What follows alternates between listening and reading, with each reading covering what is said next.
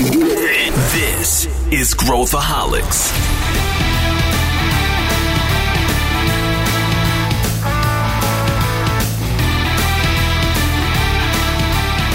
Olá pessoal, aqui é Pedro Weingärtner e esse é mais um episódio do Growthaholics, o podcast da ACE, onde a gente fala sobre empreendedorismo e inovação, colocando nossas ideias, nossas perspectivas e fazendo você pensar.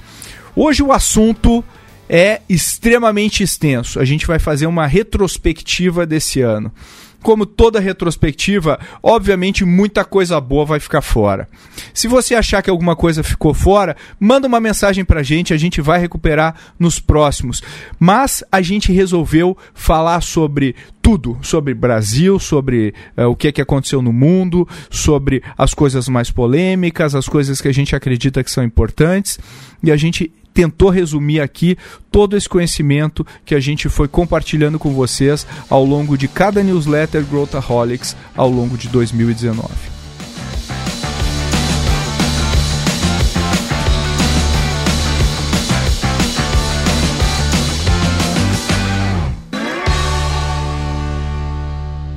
Olá, estou aqui com dois ilustres convidados, Andrei Golfeto e Luiz Gustavo Lima. Andrei, bem-vindo ao programa.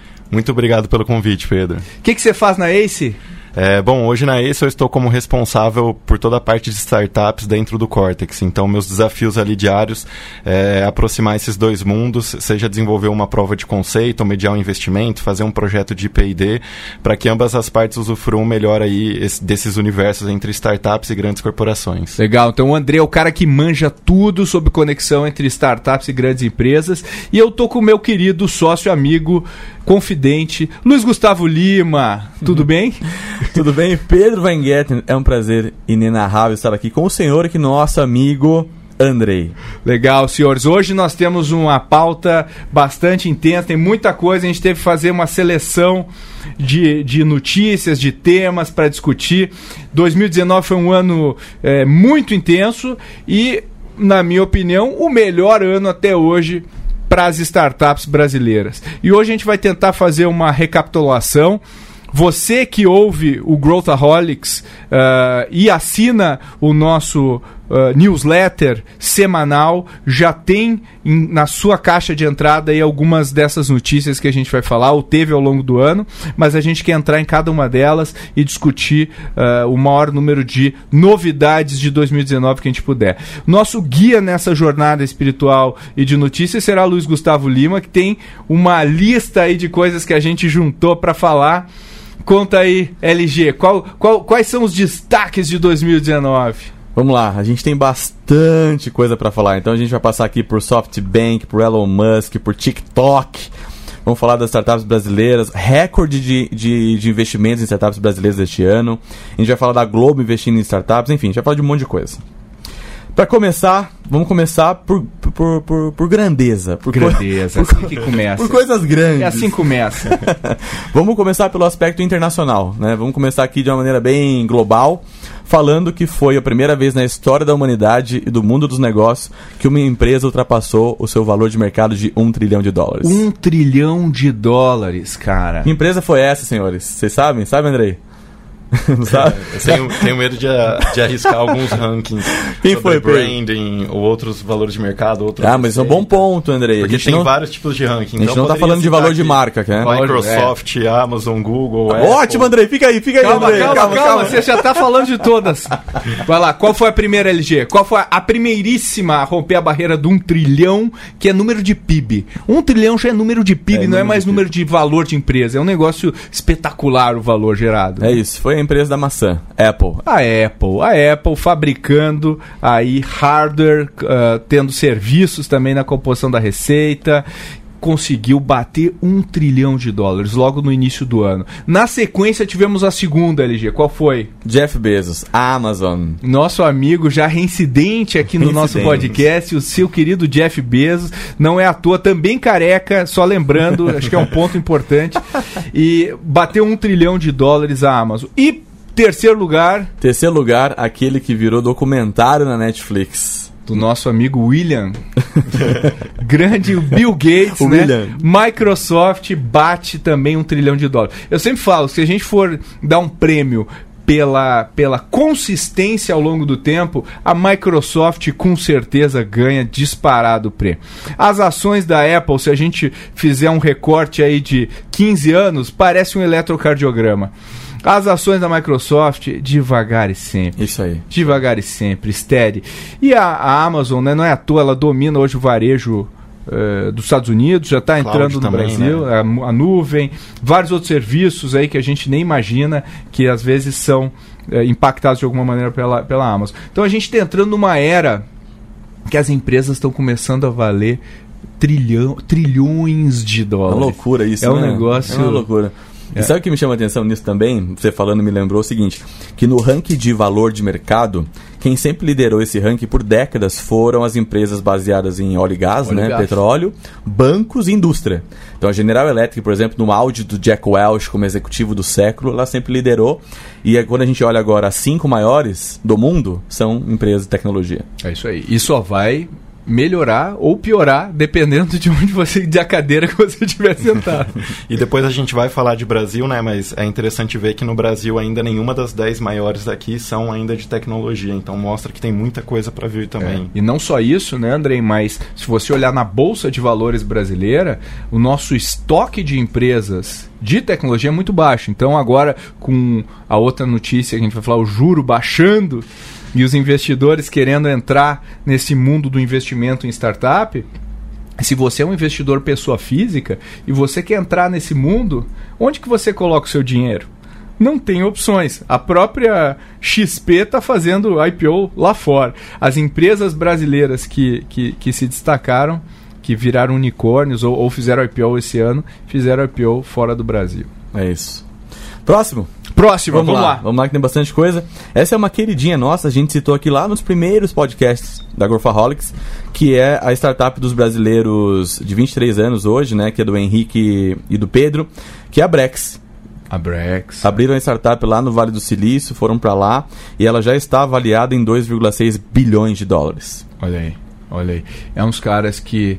A, a história é interessante, né? Eles foram lá, foram criar um negócio que não tinha nada a ver com a Brex, e aí eles começaram a, a pensar: peraí, o que, que a gente é bom? O que, que eu sei fazer? Porque eles já estavam aqui, né, na Pagar. Não sei Pagar-me. Se, Pagar-me, sei se é Pagar-me ou Pagar-me. Acho que é Pagar-me. Mas a Pagar-me, que é uma empresa que estava associada a, a, a Stone, né, no passado, ele- eles, eles conseguiram ter, tracionar bastante aqui e eles usaram a experiência de, que eles adquiriram com com, né, com essa com a Brex e daí basicamente é democratizando o acesso a, a, a produtos financeiros para o cara que não que está fora do grid. Essa é, o, é a proposta de valor. Que o Vamos mercado ver. tradicional não, não olhava que o com, com bons olhos, né? Por, por risco de crédito, por É, inadimplência, esse tipo de coisa. E eles criaram uma lógica, uma inteligência onde empreendedores olhando e fazendo serviço, né, Andrei? Para empreendedores e que aqui no Brasil, um ano depois, a gente está trazendo essa notícia porque eles, mais do que unicórnios, já estão no 2,6 bi, por isso que a gente está falando deles. Mas a empresa não começou esse ano, começou ano passado. Mas especialmente porque aqui no Brasil já tem várias startups copiando o modelo de criar crédito, produtos financeiros para empreendedores, né? É, perfeito. É, acho que o case deles é muito interessante porque mostra que não existe idade para se empreender, mas desde cedo eles conseguiram pegar mentores de peso. Então eles se apoiaram muito, se vincularam à Fundação Estudar, à, à rede ali, à ONG do Jorge Paulo. Eles possuem mentores de alto escalão que conseguiram abrir muitas portas é, também. E a gente vê hoje essa tendência no Brasil né, da fintechnização, né? Todo mundo querendo virar fintech, oferecer crédito, é, antecipação de recebíveis e câmbio e diversos tipos de produtos, que vai ser uma guerra e uma disputa bem interessante no, no médio e curto prazo. Boa. Daqui a pouco, no- quando a gente chegar no Brasil, a gente aprofunda nesse tema aí. Podemos seguir? Vai lá. Agora vai entrar um polêmico aqui, seu Pedro Vanguer. Esse eu Polêmica, já até como- imagino, esse o Pedro gosta. Agora vai... Com a gente. Bom, então agora um tema polêmico é, é, é, o nosso querido SoftBank, megalomaníaco SoftBank, com todo o poderio, e o WeWork.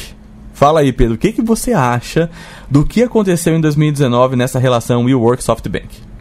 Olha, o nosso amigo Masayoshi-san, que é o líder da WeWork, é um, é da, do SoftBank, agora da WeWork também, mas do SoftBank, é um cara extremamente visionário. A história dele merece ser estudada desde pequeno, né? O, como que ele conseguiu fazer o que ele fez. Hoje ele é um cara é, extremamente visionário, ele criou a, o Vision Fund, que é um fundo da visão dele, que a inteligência artificial, etc., vai dominar o mundo. E ele apostou na WeWork como um dos business que poderiam fazer parte dessa, dessa visão. Qual que é o, o que, que aconteceu? Né? Ele acabou colocando muito dinheiro, não só o SoftBank, mas outro, outros investidores, e chegou lá na hora de fazer o IPO, né, a abertura de capital, a WeWork estava pronta para fazer o IPO, e aí ele fez aquele, né, o filing lá do IPO, e, e aí quando o pessoal começou a ler o filing do IPO, falou, opa, peraí, eles estavam querendo avaliar a WeWork em 90 bilhões de dólares. Loucura, né? Quando eles leram o filing que foi feito, eles começaram a, peraí, isso aqui não, não vale, não é bem isso, isso aqui, cadê o digital desse negócio, cadê a escalabilidade? O negócio estava extremamente alavancado, então ele tinha compromissos de vários bilhões de dólares, que era, era não me lembro o número, acho que era mais de 20 bilhões de, de compromissos futuros e, e, e, de recebíveis, né, de coisas que, que contratos que eles tinham assinados era menos de um bi. Então assim tinha um descasamento financeiro e não quer dizer que ela não tenha um valor relevante, mas não era uma empresa de 90 bilhões. Então o que, que eles fizeram? Eles recuaram. Eles recuaram e ao recuar eles tiveram que refletir sobre o que, que eles iam fazer em seguida. Só que com essa recuada, obviamente causou uma série de transtornos, desde funcionário que tinha stock, stock options já estava fazendo a conta da mansão que ia comprar. O cara ia ficar milionário do dia para a noite e acabou o IPO. Então a empresa saiu de 90 e foi para 8 bi o caixa ia acabar em alguns meses, o SoftBank não teve outra alternativa, porque a reputação do Vision Fund dependia muito disso. A WeWork e o Uber, que também não era um investimento que estava indo muito bem, eh, juntos correspondiam a mais 50% de todo o valor do portfólio do Vision Fund. Então o que, que ele teve que fazer? Ele teve que assumir essa bronca e colocou mais dinheiro na WeWork, e aí ele assumiu o controle da WeWork. Né? O Adam Newman, que era o CEO da WeWork, é um cara é um cara bom, é um cara que conseguiu, é um cara visionário, conseguiu criar um negócio muito muito grande.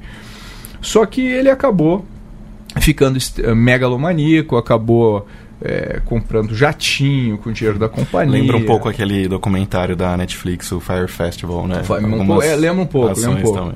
E aí a gente fala, né, dois pesos de duas medidas. Pega lá, o, o Google tem vários jatinhos, né? O Google tem vários jatinhos de primeira linha e tal. Qual a diferença? O Google é uma máquina de imprimir dinheiro. A WeWork não é. então, você tem que conquistar o seu direito de comprar um jatinho em termos financeiros. É o que aconteceu, foi, como foi ao céu, foi, foi à terra e, e, e a empresa é, acabou tendo que demitir num acordo em que o Adam Newman saiu levou mais de um bilhão de dólares de acordo né, no bolso. E no meio dessa brincadeira teve N ações que ele acabou fazendo, de, de desde uh, comprar a, a, marca Wii, Wii Company, vender para a WeWork por 6 milhões de dólares. Tal. Teve uma série de numa escola de piscinas de ondas artificiais. Enfim, é, teve várias, né? O cara, ele ficava fumando maconha no, no avião. É, então tem vários, vários relatos aí né? Hoje em dia o Elon Musk também fuma no podcast, já não é mais parâmetro para ninguém. No Twitter, né? Mas, mas, mas o ponto é, o, a WeWork agora tem uma, tem uma missão de se reerguer, teve que demitir um monte de gente. Uh, pô, ainda, ela ainda tem a, a, na mão uma marca forte, ela ainda é uma empresa que de alguma maneira mudou esse mercado de real estate, tanto é que a concorrente, né, a Regos, ela teve que criar um é, espaços para concorrer, que é o Spaces, né, para concorrer com a WeWork. Então ela, ela, ainda é uma, uma, uma grande uh, empresa, impacta ainda, em, acho que em termos de real estate, de, de, de aluguel de real estate, acho que ela é número 2, alguma coisa assim em Nova York, ou já foi número 1, um, é, é uma coisa colossal. Então, o SoftBank agora tem, teve que assumir a gestão, demitiu o CEO, eles vão ter que fazer essa WeWork funcionar. Que é o brinco que eles saíram de Venture Capital e foram para Private Equity. Agora eles são Private Equity, são É donos de mais de. É, Bem são, isso mesmo. são donos de mais de 80% da WeWork e eles precisam funcionar. A única chance deles é fazer um flip dessa empresa e tirar um lucro para o SoftBank para próximo para um comprador. Ah, então eles vão ter que sanear. Então, e aí ac- acaba tendo todas essas frustrações de pessoas processando a WeWork porque tinham a expectativa de, de realizar o seu, o seu né, stock option e tudo mais. Mas a gente sempre torce pelo bem aí de todo mundo. Esperamos. Né, e fo- achamos que foi um soluço aí para o seu Masayoshi San. É. Ele, o Vision Fund é um negócio de múltiplos anos, né? De um ano só, é múltiplos anos, então não dá pra gente julgar o resultado dele pela performance de um ano. E desejamos que a WeWork, obviamente, até porque tem um monte de gente trabalhando lá, tem um monte de gente boa, que ela, que ela cresça, que ela se reestruture e se torne uma empresa cada vez mais vencedora. Muito bom. Inclusive a nossa experiência aqui no Brasil é maravilhosa com eles, né? Todos os, os escritórios, o, BTG é um cliente nosso, tem escritório lá também no WeWork, eles participam de eventos com a gente, enfim. A gente realmente torce pelo melhor. Seguindo nas notícias internacionais, então acho que dá pra fazer um bloco aqui meio founders agora. Porque já que você falou do, do Vision Fund, vamos falar do Elon Musk. a gente não vai sair da polêmica. Elon Musk pintou e bordou. Você acompanha ele no Twitter, Andrei? Pô, com certeza. Ele é muito legal no Sim, Twitter. eu tenho Twitter só pra acompanhar ele. Eu adoro ele no Twitter. Mas vamos lá, vamos lá, gente. Elon Musk e suas doideiras em 2019. O que vocês querem falar sobre isso? Eu gosto muito da história recente da caminhonete, depois a gente fala sobre ela, mas o que vocês querem dizer sobre o Elon Musk em 2019? Tem muita coisa pra falar aí. É, tem bas- bastante, né? Acho que é um empreendedor que muitos brasileiros aqui admiram pela disciplina, pela execução, é, pela visão que ele tem também. Acho que em termos de setar ambição, é, o que que inspira as pessoas, o jeito que ele diversifica o portfólio dele é quase sempre muito estratégico e interessante. Lembra um pouco até corrida espacial, o, o jeito que ele vai desenvolvendo e, e projetando as coisas é, também. Acho que um, um bacana para a gente começar a falar é do Starlink, né, que é o projeto que ele vem desenvolvendo para democratizar o acesso à internet de alta velocidade é, para todo mundo. E isso começou a, a gerar um certo tipo de polêmica, porque ele, no projeto ali dele, bem ambicioso, ele quer lançar cerca de 15 mil satélites, né? É, e isso vai fazer um impacto, vai ter um impacto muito negativo para outras atividades espaciais também. É, vai começar a ter como se fosse um congestionamento, uma certa poluição espacial, né? Um negócio meio que parecia de filme é, lá dos anos 2000, mas está se tornando realidade, né? Mas é um projeto que ele começou esse ano lançar os primeiros é, satélites e ainda vai dar muito o que discutir também com outros players espaciais. Teve a Neuralink também. É, a Neuralink eu acho que é um, talvez, de, ele faz coisas diferentes. né? O Elon Musk é daqueles empreendedores que você lê a biografia dele e fala, o cara é diferente, né, putz, virado do avesso, mas o cara é bem diferente.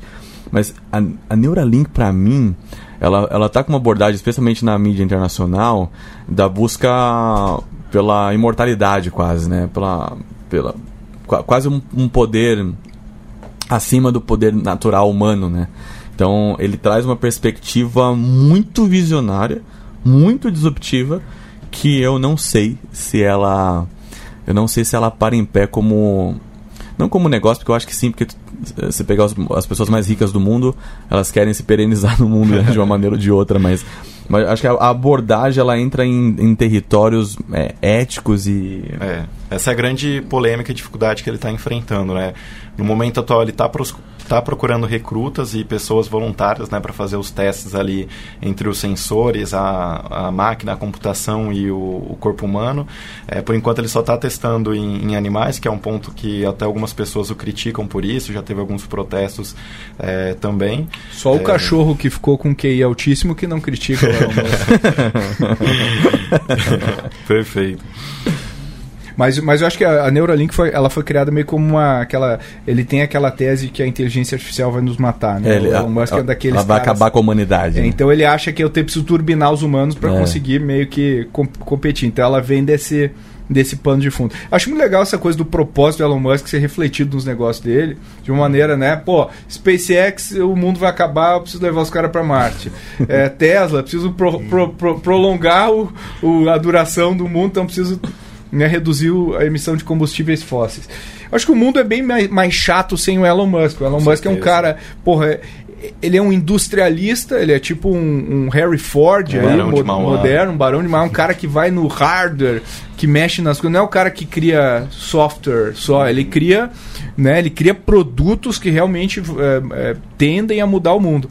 Eu acho que uma coisa que o Elon Musk sempre é muito criticado, sempre leva muita porrada, muita porrada de Principalmente matéria. depois que abriu a- as A ações, capital, né? é, e- É, é. e agora ele tem dezenas, centenas e milhares de investidores. Ele acabou sendo colocado muito em xeque, em voga também da capacidade muito, dele, né? Muito, muito. Ele teve, acho que ele teve um burnout feio aí Teve, teve. esse ano, né? Ele, ele, ele precisava entregar o resultado da Tesla e entregou. Entregou, entregou. Acho que foi, foi o primeiro ano que a Tesla conseguiu de fato entregar o que estava se propondo, né? E, e até é bacana a gente já introduzir o assunto para começar a falar da Tesla, que um marco bem interessante é que ela passou a se tornar a montadora de carros mais valiosa dos Estados Unidos. Ela é, ultrapassou a, a GM, já estava um, um bom tempo ali à frente é, da Ford também. E é uma nem se compara em termos de, de market share a hora que você vai olhar os carros, a quantidade Não, de carros é. que tem da Tesla contra GM e Ford, né? Parece E- uma boutique contra Exato. uma indústria E violenta.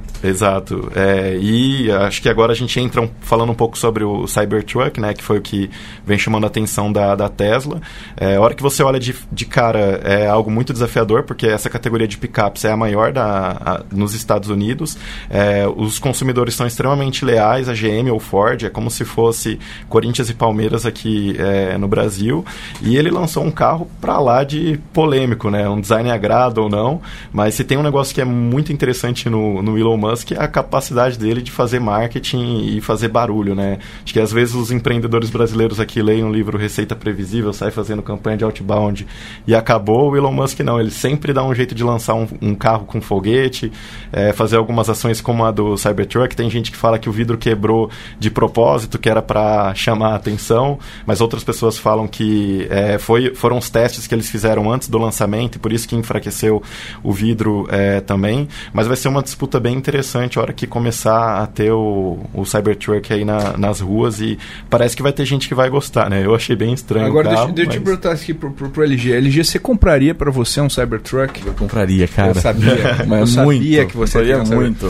Eu compraria um Cybertruck porque eu acho que ele me parece assim um negócio meio pós-apocalíptico. E eu sempre gostei dessas coisas meio Mad Max.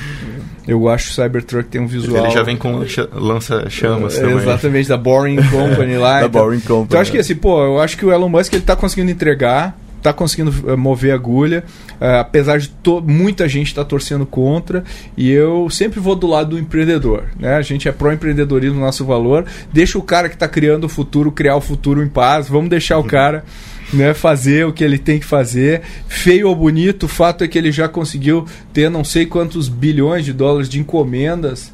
A gente pode questionar se na hora da conversão o cara vai converter, porque ele tinha, que ele tinha pago 100 dólares para reservar. Mas, pô, tem muito interesse no carro. E, então, acho que, é, pô, vamos.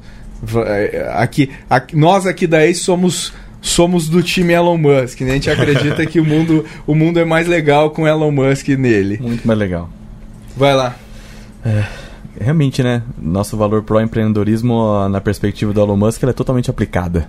É Acreditar na mudança de mundo pragmática que faz, que, enfim. Aí, se você tá ouvindo, puder fazer uma montagem com o LG dentro de um Cybertruck, vai- a gente vai publicar nas mídias sociais da Ace. Fica um compromisso aqui Ai, nosso. ai, ai. Tá bom? Bom, vamos lá, vamos seguindo. Então, falando de founders, então, pra gente mudar o assunto, mas ainda internacional, nós tivemos o ano de saídas de founders de grandes negócios, Pedro Weingartner e Andrei. A gente teve o Jack Ma se aposentando depois de anos de processo de transição e tivemos recentemente o anúncio do Larry Page e Sergey Brin tam- também saindo do, da, Do Google. do Google, mas da Alphabet, né? Da Alphabet, Da- isso. Do conselho da Alphabet. É, o do Jack Ma já fazia um- quase uma década, né, que ele estava se preparando para a sucessão. Ele teve todo o cuidado e carinho em informar e preparar o sucessor dele, que é um, um, um ponto muito importante para continuidade e perenidade do- dos negócios. A Alibaba, como um player internacional é, no varejo, acho que é a, a grande competidora aí para disputar com a Amazon e fazer o mercado sair ganhando é, como um todo. E tem uma grande representatividade com todo o movimento que a gente vê crescendo no, de empreendedorismo é, na China também. Então é um case que vale muito a pena estudar a própria biografia dele. A gente recomenda para os nossos empreendedores é, na ACE também que acaba, ele acaba tendo alguns princípios de liderança, gestão, é, inovação bem legais e aplicáveis também a, a negócios brasileiros que, em termos comparáveis de mercado consumidor, Brasil e China tem algumas coisas bem semelhantes também. É, o, a gente falou agora há pouco do Elon Musk, mas tem, tem um debate bom deles, né, Pedro? Do Elon Musk com o Jack Ma, Jack Ma. falando sobre inteligência artificial. Nossa, parece, parece que o, o Elon Musk quer se suicidar no debate. ele, vai, ele fala assim, não, mas isso aqui dá um argumento técnico, daí o Jack Ma, não, porque o importante é as pessoas têm a alma. E aí o, Elon Musk, tá, mas não, é o que eu tô falando. Então, daí, é, é, é, vale a pena. Vamos botar no show notes aí, Rê. A gente bota o Jack Ma Vale falando com Elon Musk, debatendo. É um bom debate. É aí um bom debate. assistir. Eu lembrei, Mas- di- eu lembrei disso porque só porque é o seguinte, o Andrei falando sobre o Jack Ma agora, é, eu li uma, uma análise da Inc. Magazine é, semana passada, falando que 75% dos, dos super high achievers eles vêm de famílias com problemas, assim, problemáticas. E tem vários vídeos do, do Jack Ma falando de quando ele foi negado nos primeiros É empregos, Ele era professor de inglês. professor né? de inglês e tal. Então ele também é um exemplo, ele serve como inspiração de, de que se você é, tem uma, uma- uma- um contexto não favorável, que dá pra fazer se Dá pra você fazer. É, o jeito que eles começaram um Alibaba, num galpão, num apartamento, Num num apartamento, prédio velho é, pra é. caramba, como que ele é, conseguiu recrutar as primeiras pessoas, vender o sonho para elas, é, crescer o time, escalar o negócio, é, é sensacional. É uma, é uma trajetória que pouco se fala né, aqui no, no Brasil, mas que vale a pena explorar e, e ler no detalhe. Interessante que ele deu participação para quase todas essas pessoas, se não todas. Aquele que grupo de estavam lá. 30 ali que E começaram. acho que quase todas são ou bilionárias ou próximas de se tornar bilionárias eh, a partir daquele. Quem diria né, que naquele apartamento, naquele muquifo lá do Jack Ma, os caras iam criar uma empresa tão grande. Muito bem, aí quer falar um pouco agora sobre o Larry Page e o Sergey Brin? O Larry e o Sergey, eles já estão aí há algum tempo na, né, pensando como que vai ser. Te- Teve o, o Eric Schmidt, foi um cara importante aí na história do Google, né, que foi a supervisão adulta aí durante muito tempo Muito lá tempo, dos né? empreendedores, assim como a Sheryl Sandberg era no, no Facebook e sem dúvida o cara da o Ad- o Adam Newman precisava na, na, na WeWork, né? Mas eh, eu acho que foi uma foi uma, uma transição. Me parece que o, o- Eu não sei pronunciar o nome do Sujai. Su, como é que fala? Ah, é Pichar. o Sungar. É o- ah, Enfim, calma aí, vou é um lembrar, nome indiano, é um lembrar. nome indiano e, e, e esse, ele já era o CEO do Google já há algum tempo. Então ele já e o Google corresponde a mais de 80% das receitas do Alphabet. Então, na prática, não mudou muita coisa no dia a dia. E eles vão se dedicar aí a. Tá, tá certo, vão, vão ficar passeando com o Jack Ma. né, no- por aí ao redor do mundo num, num, num, num, num dirigível. Google segue com outras apostas bem interessantes, né? Seja em carros autônomos. É, também possui. é, o Google tem um projeto de democratizar acesso à internet para todo toda a humanidade. É, também está na disputa de é, do assistente de voz. Casa inteligente. É, exato. E cloud também briga de frente a frente com, É isso aí. com os grandes players do, do mercado.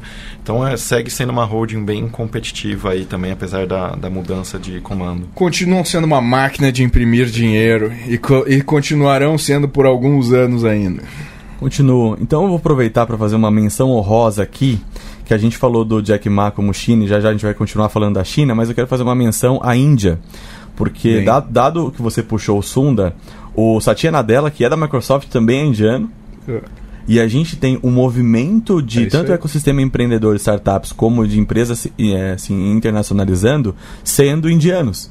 E a gente, como brasileiro, faz muito sentido olhar para a Índia com essa perspectiva, Opa, né? Sem Em dúvida. termos de é, capital humano para times de engenharia, desenvolvimento, programação, não tenho o que falar. É a melhor relação custo-benefício. Algumas startups no Brasil aqui já estão usando também centenas é, de desenvolvedores indianos ali também no seu dia a dia. Realmente é um, um case que vale a pena olhar quanto o desenvolvimento de ecossistema empreendedor em um país emergente. Muito bem, menção honrosa feita, vamos mergulhar na China, senhores. Vamos, Vamos falar vamos de lá. algo aqui, Andrei, que seria bom você cantar ou dançar Vamos lá, simultaneamente. vamos lá. Porque- Ni hao, vai lá. Estamos falando de TikTok, senhores. TikTok. Ah, o André que é fã da Kesha estava mencionando a música TikTok da Kesha, mas não é sobre a Kesha que a gente vai falar aqui. Ainda tá nativa a Kesha, Andrei? Ah, no meu Deezer tá pegando até hoje. Mas, mas o TikTok está muito nativa, né, LG?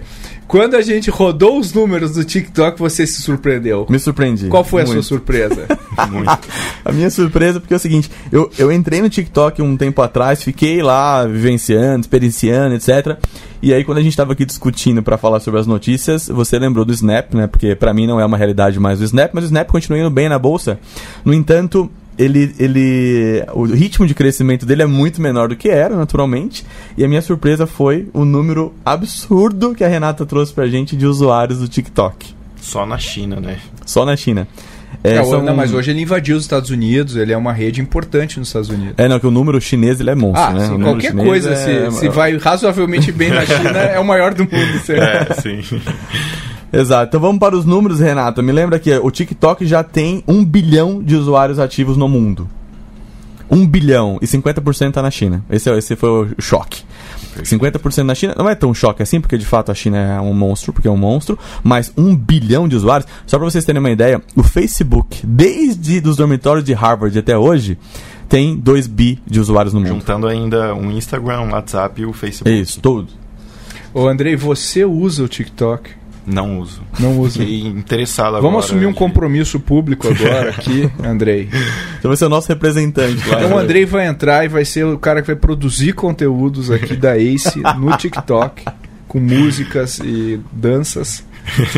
Legal, mas olha só, é uma. É uma Mas é um fenômeno, né? E, não, os americanos ficaram preocupadíssimos porque imagina só, o, entrou um chinês lá e eles estão abrindo todos os dados, estão abrindo Uhum. tudo, tu- cantando musiquinha, mas estão lá compartilhando dados e abrindo informação, informações para a China.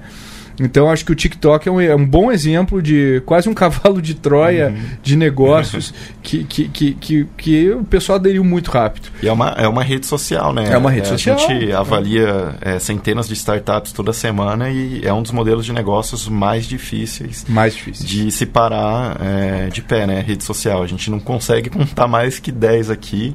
Rede social brasileira, por exemplo, é, é muito difícil se ela não for bem nichada é, também, né? Então mostra que realmente encontrando oportunidade, um nicho ali, você consegue entrar no mercado, por mais que existe uma, uma competição muito acirrenta. Muito bem, seguindo então aqui a vida, porque tem muita coisa pra falar. o ano do streaming, esse é bom também, hein? Esse o ano é- do streaming. Nossa, esse é bom demais pra falar. O ano que nunca É. mais, nunca mais o mercado vai ser igual. Eu já tô me imaginando ano que vem assinando mais serviço de streaming, gastando quase o mesmo que eu gastava com TV a cabo. Porque a hora que a gente vê assim, vão ser uns 5, 6 opções de serviços disponíveis É. e no total ali vai dar o que a gente pagava com a. Eu vi, eu vi uma, TV a cabo, uma né? charge esses dias, mais, mais charge do que meme, que é exatamente isso. Tinha um- de um lado tinha quanto que eu gasto por TV a cabo, aí do outro lado tinha o mesmo valor, só que somado por diferentes streamers, assim. A gente precisa assistir o Baby Yoda. e é- essa é a razão pela qual a gente vai assinar todos esses serviços. Mas o streaming, ele, ele, ele hoje é uma, é, uma, é uma realidade no mundo inteiro. A gente, a gente já mudou os hábitos no Brasil. A Netflix já disse que vai fazer novela no Brasil. A gente vê ah, conteúdos no mundo inteiro.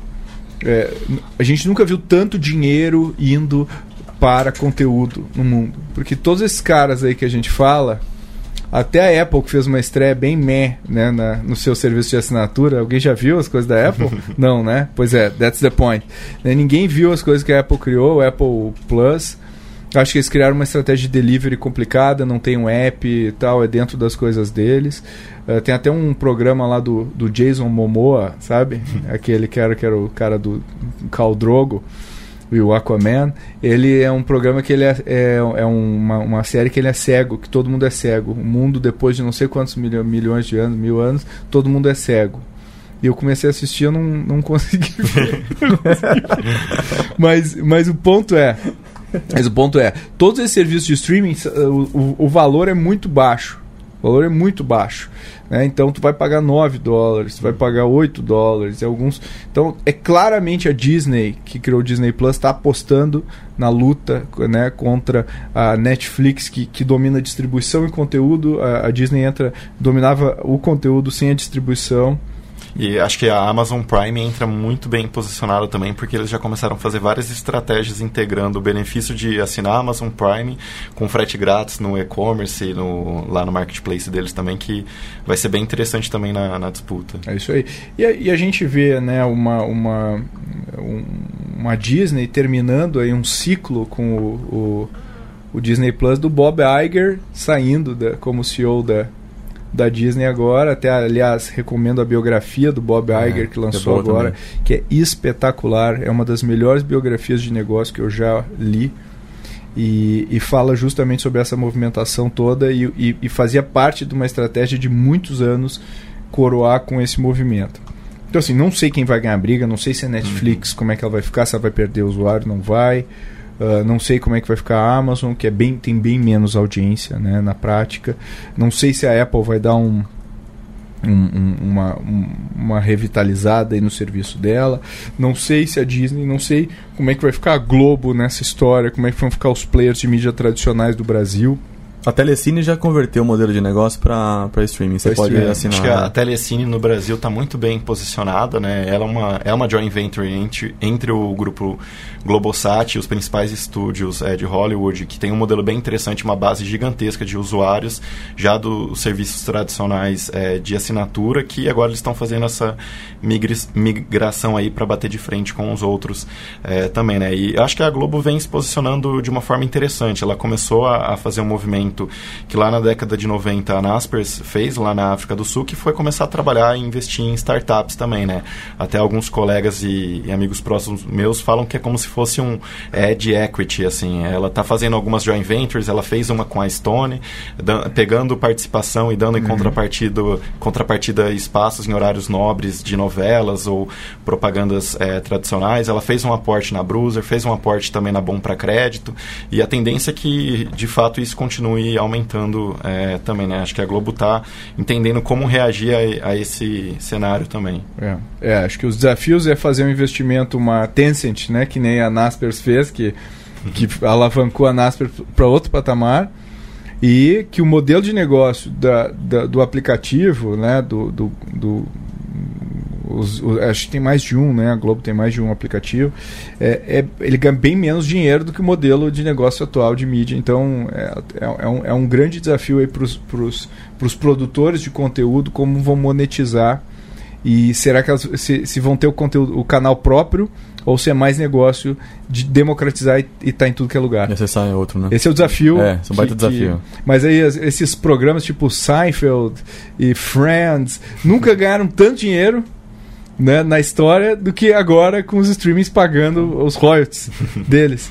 Então é uma, é uma coisa muito curiosa o que está acontecendo. No final do dia, quem ganha somos é, nós, nós, e né? vemos o Baby Yoda em é. casa.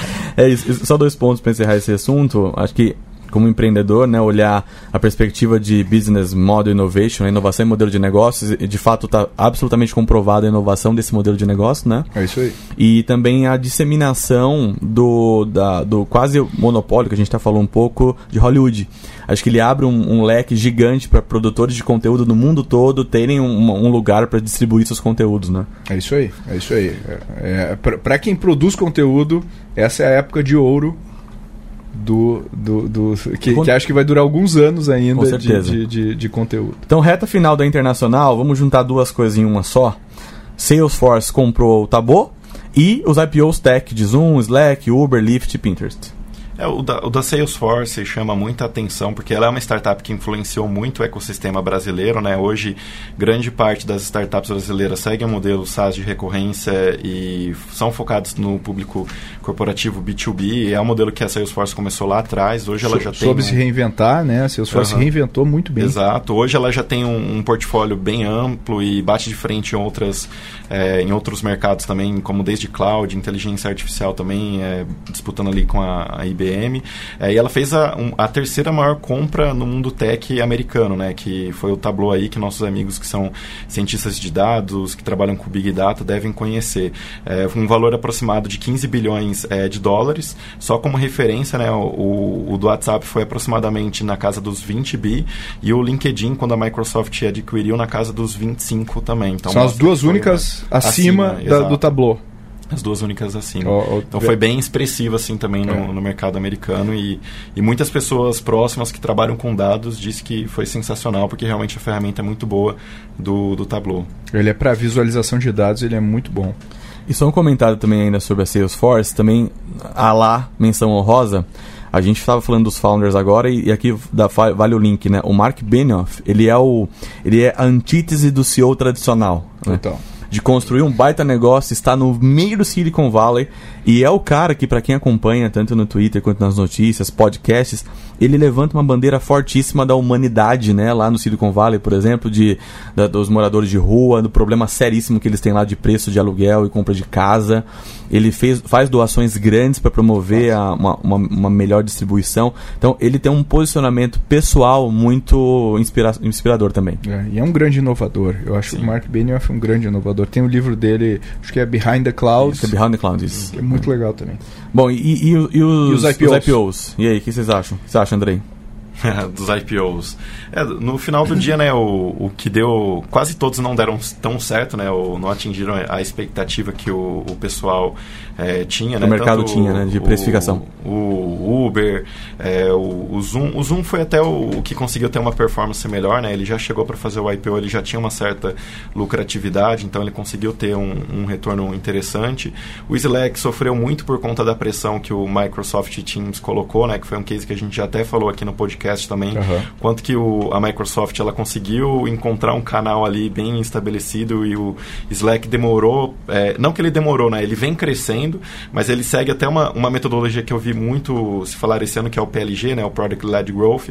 Ele vai entrando, vai crescendo devagar, vai melhorando o produto. E a Microsoft numa virada ali conseguiu rampar bem mais é, rápida que o, o próprio é, Slack. É, por outro lado, Uber, Uber e Lyft, acho que as duas, uma foi puxando a outra para baixo também, né? A Lyft começou super é, valorizada. Na hora de abrir também não conseguiu captar o tanto que precisava. O Uber foi muito parecido. Quem acabou surpreendendo de todos que abriram lá na Bolsa Americana foi a, a carne sem carne, né, a Beyond Meat é, também que ela conseguiu ter uma valorização quase o dobro do que eles estavam é, esperando, que é até uma tendência bem interessante, né, que outros players começaram a seguir esse modelo, o Burger King chegou a fazer um hambúrguer sem carne, depois até sofreu um processo porque eles faziam um hambúrguer na mesma chapa é, dos hambúrgueres tradicionais, não se prepararam tanto. É, foi, um, foi um ano assim que eu só, acho só um que... comentário, para quem é de fato é, vegano, então vegetariano, que leva extremamente a sério isso, fazer a mesma chapa da carne tradicional, o hambúrguer que, que ah, baseia, ah. não faz o menor sentido do mundo, né? Então por isso perfeito. que foi, foi grave nesse sentido. Exato, perfeito. Mas e junto com esse tem a Impossible, tem a, a aqui Exato. no Fazenda Futuro aqui no Brasil Fazenda também. Futuro do Brasil, indo Criando, bem, né? recebendo aporte aqui é. esse ano. Inclusive o produto é bom demais. O produto Sim. é bom. É, é uma, é uma tendência, né, que a gente vê as pessoas aí adotando o veganismo, se preocupando mais, não faz sentido nenhum a gente ir lá matar a carne, vaca não foi feito para isso, né?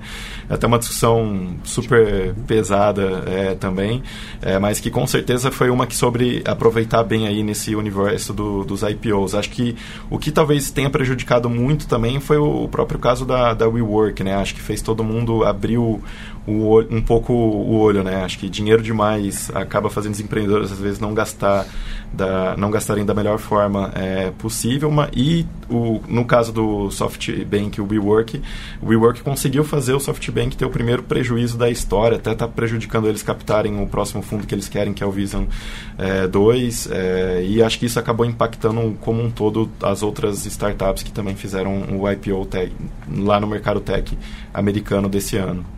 É. Eu, eu acho que o Pinterest é um que eu, que, eu, que eu achei que foi bom, né? Ele devagar e sempre. Foi ali, destaque, assim, né? Como é, sustenta como, sustentabilidade. É, né? como rede social, acho que foi.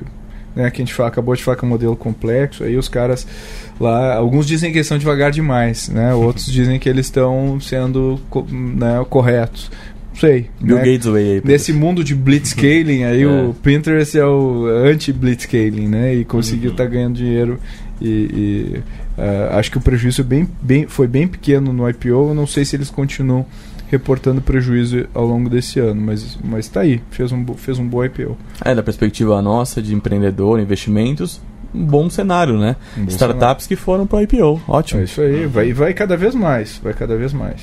Legal. Então vamos encerrar aqui o capítulo internacional, global, Mega Blaster com uma polêmica forte.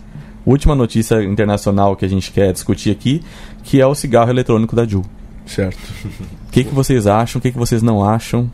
Eu nem gosto de falar muito do assunto para não dar muita luz, né, para ele, mas foi um, é um modelo, assim, enquanto empreendedorismo, sensacional, né? Se faz bem ou, ou mal é outra discussão, mas lembra muito quando a, a, Amazon fez o Kindle, assim, porque em termos de, de distribuição é, é sensacional o jeito que você compra o hardware, depois vai abastecendo é, com as outras coisas também, os sabores, toda a marca, propaganda que existe, mas está sendo muito discutido pela quantidade de mortes que já gerou, é, o quanto isso vem fazendo mal para a saúde é, também, mas de fato é o ano que foi marcado aí pelos cigarros eletrônicos, né? É. Quem nunca viu um amigo sair do nada, puxar um negócio, você falou, ué... Puxar um pendrive e fumar um pendrive. É, fumar um, um pendrive é algo que está bem alta mesmo. É, a Renata, por exemplo, é uma censora, ela censura esses assuntos no nosso Growthaholics, nosso newsletter, então por isso que vocês não veem assuntos sobre esse tipo, tabaco e armas de fogo.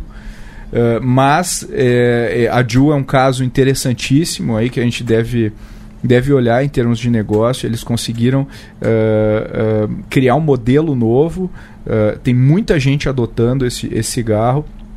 Ele consegue consegue ter a injeção de nicotina sem, usar, sem as outras substâncias teoricamente do cigarro. O que aconteceu esse ano foram mortes nos Estados Unidos, principalmente uh, principalmente de pessoas utilizando cartuchos lá, não sei como é que se chama os, os, os, os, os descartáveis lá, de, de maconha. E, e, e aí essas pessoas morreram, isso causou, e várias outras ficaram com, com problemas graves de pulmão, todos jovens, geralmente público jovem. E a Ju passou por um escrutínio forte. Ele vendia, a Ju vendia sabores de cigarro que claramente estavam direcionadas a adolescentes e até mais jovens ainda. Então, isso aí causou um problema nas escolas e, e tal. Culminou com a, com a, com a demissão do CEO da Ju. E, e, e aí a gente vê que esse mercado é um mercado em constante ebulição. Tem gente que acha que, que o cigarro eletrônico deveria ganhar mais exposição porque ele reduz o, o, impactos, o impacto né? né? do cigarro. Tem gente que acha que não, como a Renata.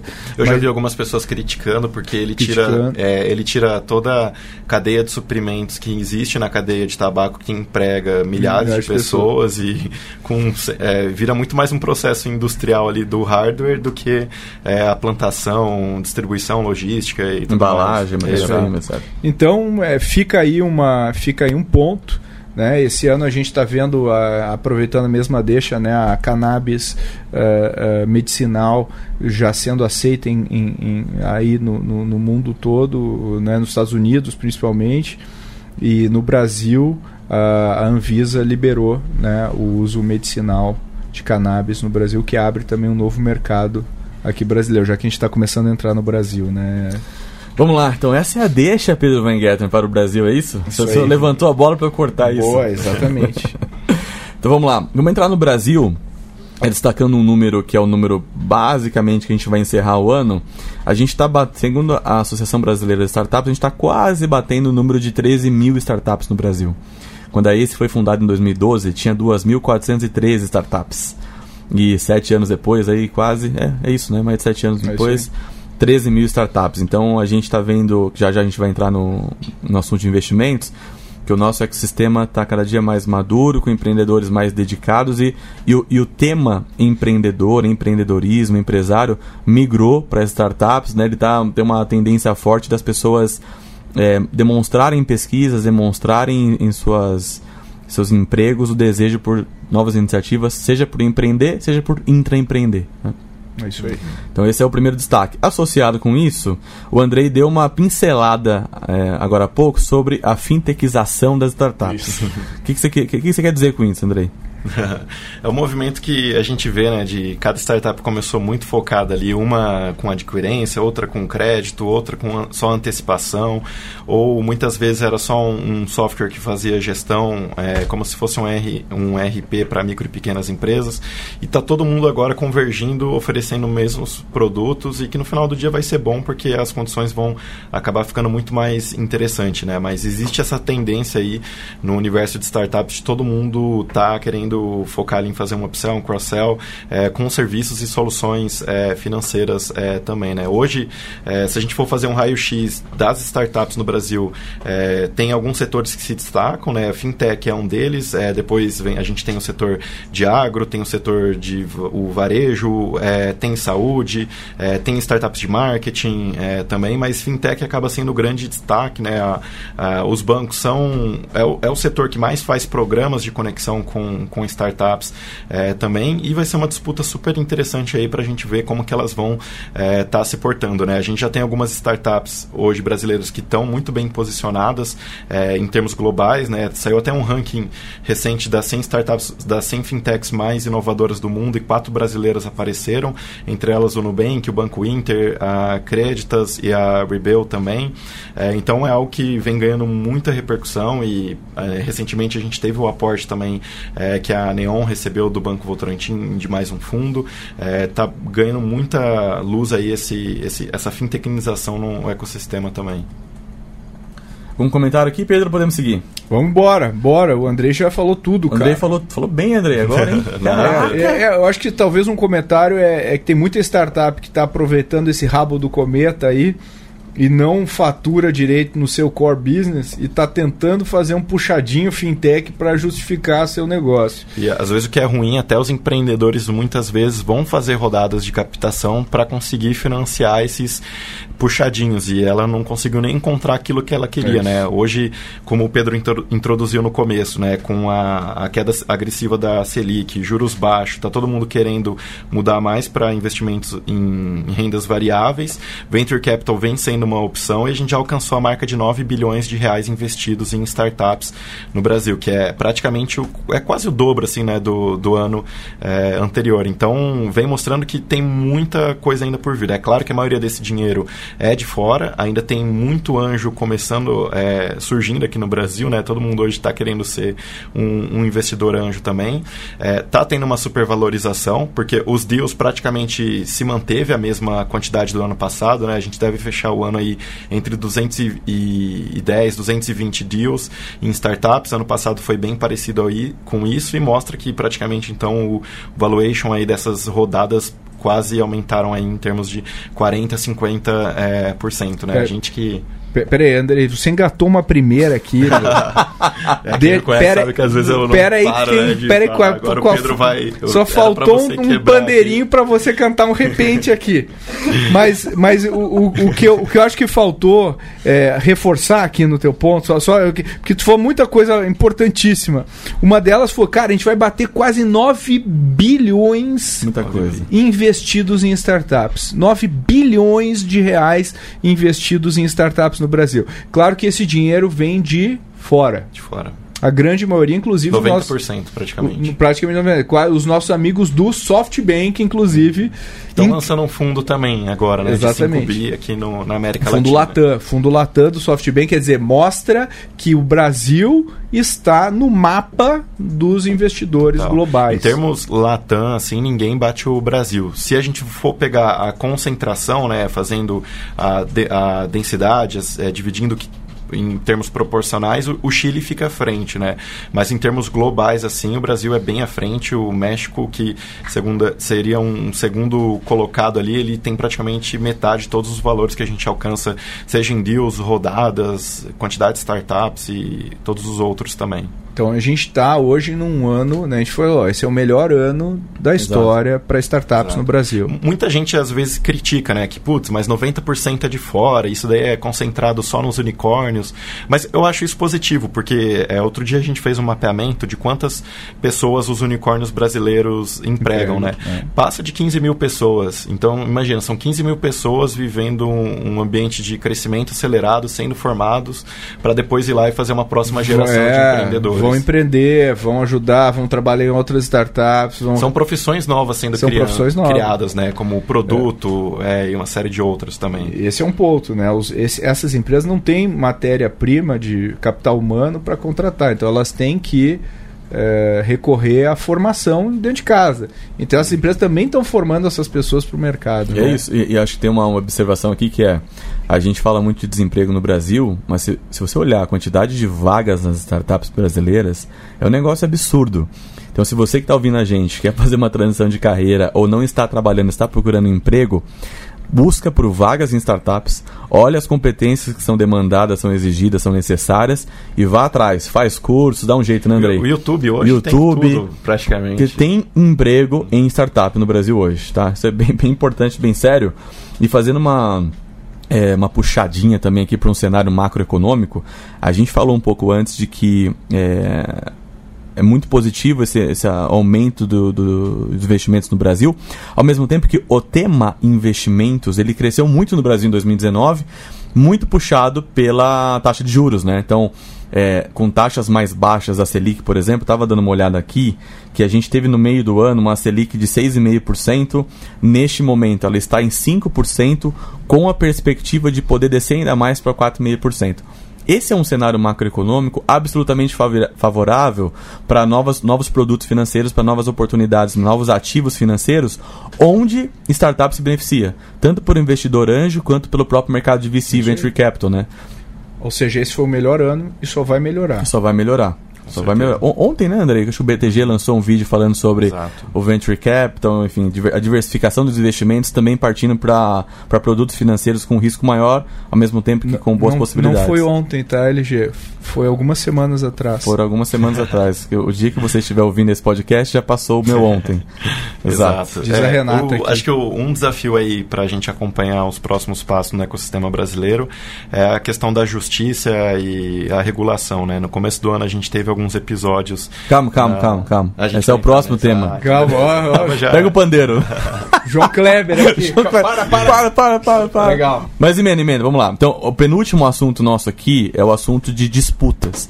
E a gente tem duas disputas para falar aqui. Uma é disputa é, de justiça, né? Que tem a ver com, com os patinetes quando ele estava começando a falar, mas também tem a ver com a log. Depois tem uma outra disputa que é a disputa de mercado mesmo. Vamos começar com a, com a disputa ju- é, judicial. Patinetes, o que aconteceu no primeiro semestre? É, teve Eu um, andei muito de patinete. andei muito de patinete, gastei uma grana, caro pra caramba. É, teve uma. é, acho que a, a Yellow começou muito bem posicionada no, no mercado, né? A fusão ali entre Yellow e Green fazendo, formando a Grow. É, mas a, tanto a Prefeitura do Rio quanto a Prefeitura de São Paulo quiseram regular o mercado, exigindo o uso de capacetes, formação e uma série de outras coisas também, o que fez várias patinetes serem confiscadas e derivarem milhares e milhares de memes aí nas redes sociais sobre essa disputa aí das patinetes e, e a justiça também.